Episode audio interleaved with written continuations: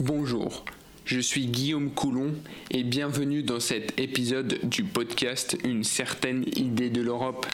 Aujourd'hui, bon nombre d'actualités que ce soit pour l'Union européenne ou pour le Conseil de l'Europe. Tout d'abord, pour l'Union européenne, il sera question cette semaine d'une polémique autour de l'interdiction du mot Noël, d'une déclaration de la présidente de la BCE, entre autres.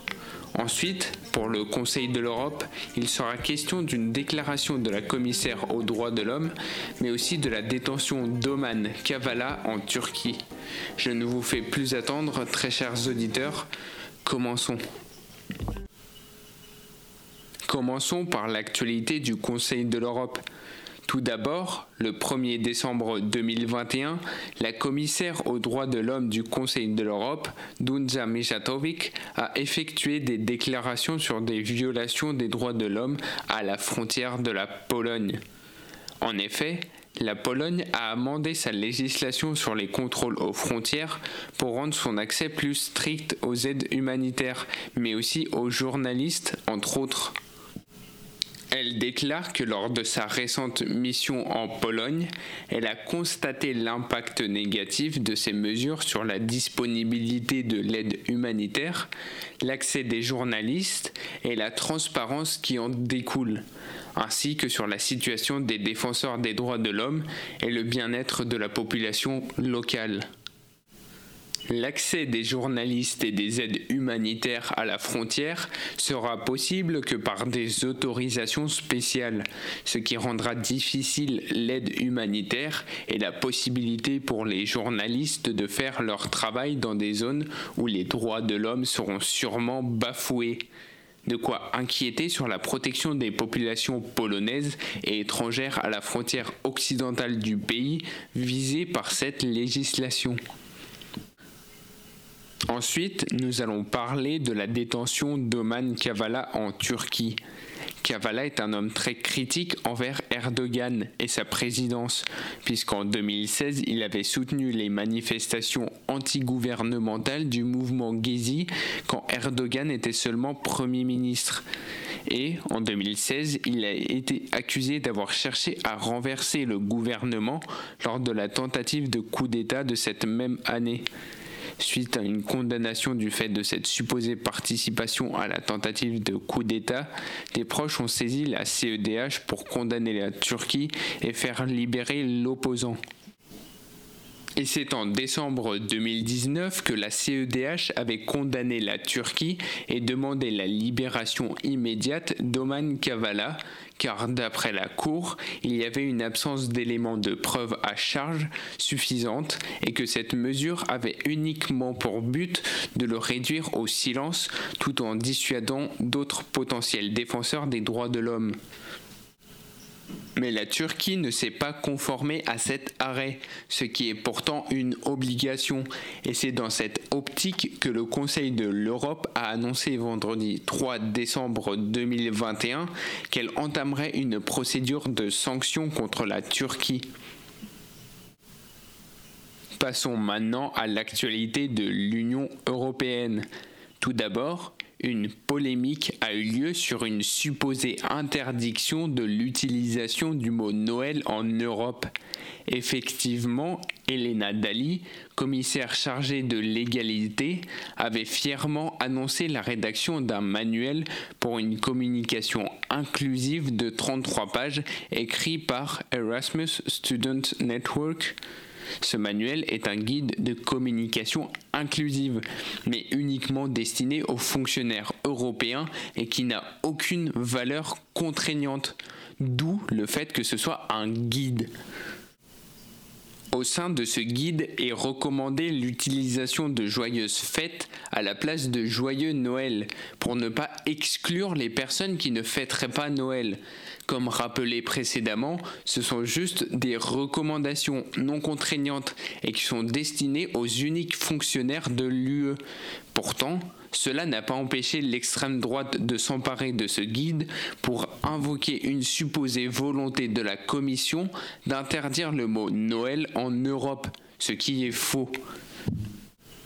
C'est d'abord un journal italien de droite conservatrice qui a amorcé cela et qui a été repris par Marine Le Pen le 3 décembre en visite à Varsovie. L'extrême droite continue de manipuler les informations à leur avantage pour dénoncer une supposée atteinte aux valeurs européennes, alors que ce n'est pas du tout le but de ce manuel. Cela n'a malheureusement pas empêché le document d'être retiré pour être révisé par les institutions.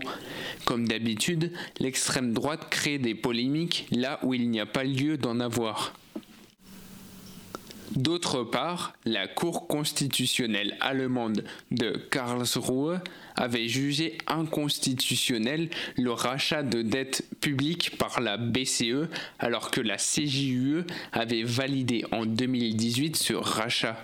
La Commission européenne avait donc engagé une procédure devant la CJUE en juin pour condamner l'Allemagne qui remettait en cause la primauté du droit de l'UE mais la République fédérale allemande a réaffirmé la primauté du droit de l'Union européenne, ce qui a conduit la Commission, le 3 décembre 2021, à annuler la procédure.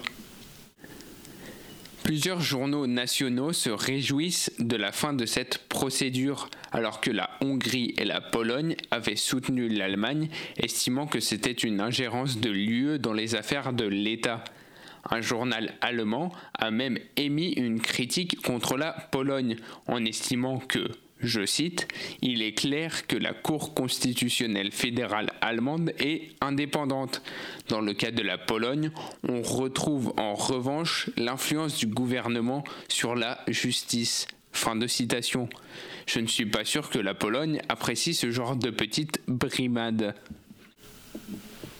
Par ailleurs, une réunion ce samedi 4 décembre 2021 a réuni les différents chefs des partis d'extrême droite européens pour aboutir à une coopération au sein des institutions, notamment au sein du Parlement européen.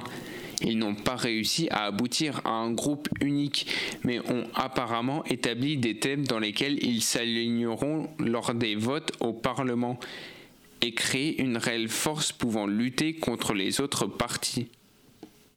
Les déclarations suite à cette réunion ont notamment mis l'accent sur des thèmes très utilisés par l'extrême droite, notamment l'immigration illégale ou encore la supposée atteinte à la souveraineté nationale.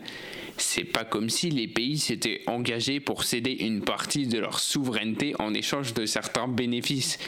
Ils sont notamment contre le progrès et l'approfondissement de l'Europe pour protéger leurs intérêts étatiques sans penser au reste de l'Europe et à sa population.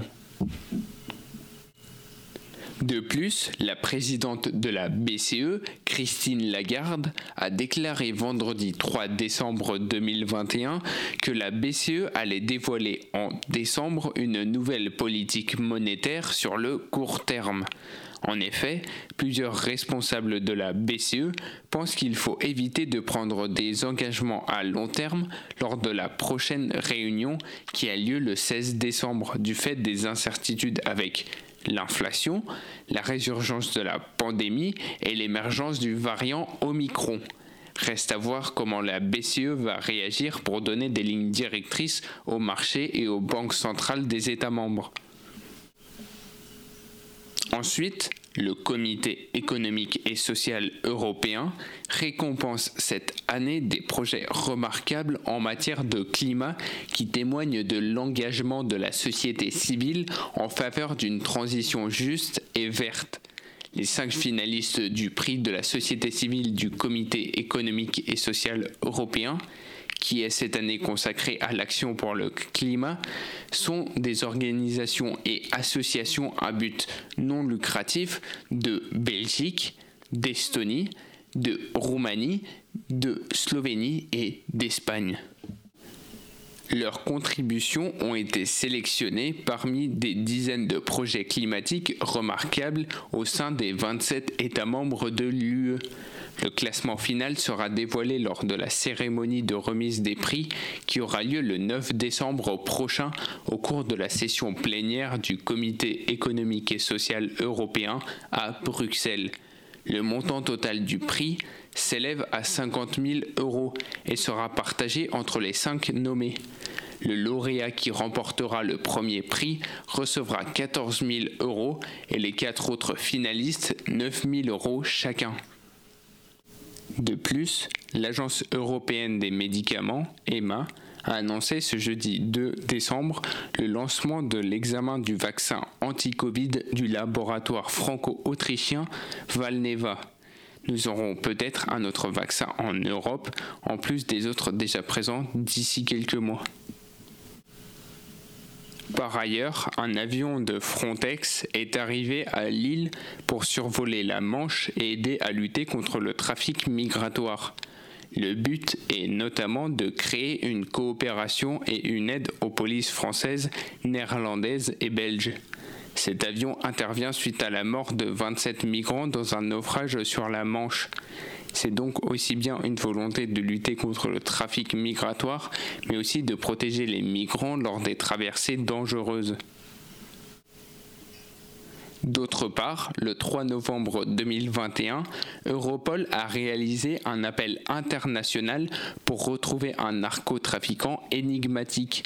Cet homme est un quadragénaire qui dispose de plusieurs alias, comme Joël Soudron, alias Max Bernard Honorat Dallon, alias Jamel Khan, qui serait à la tête d'une immense fortune en Afrique de l'Ouest.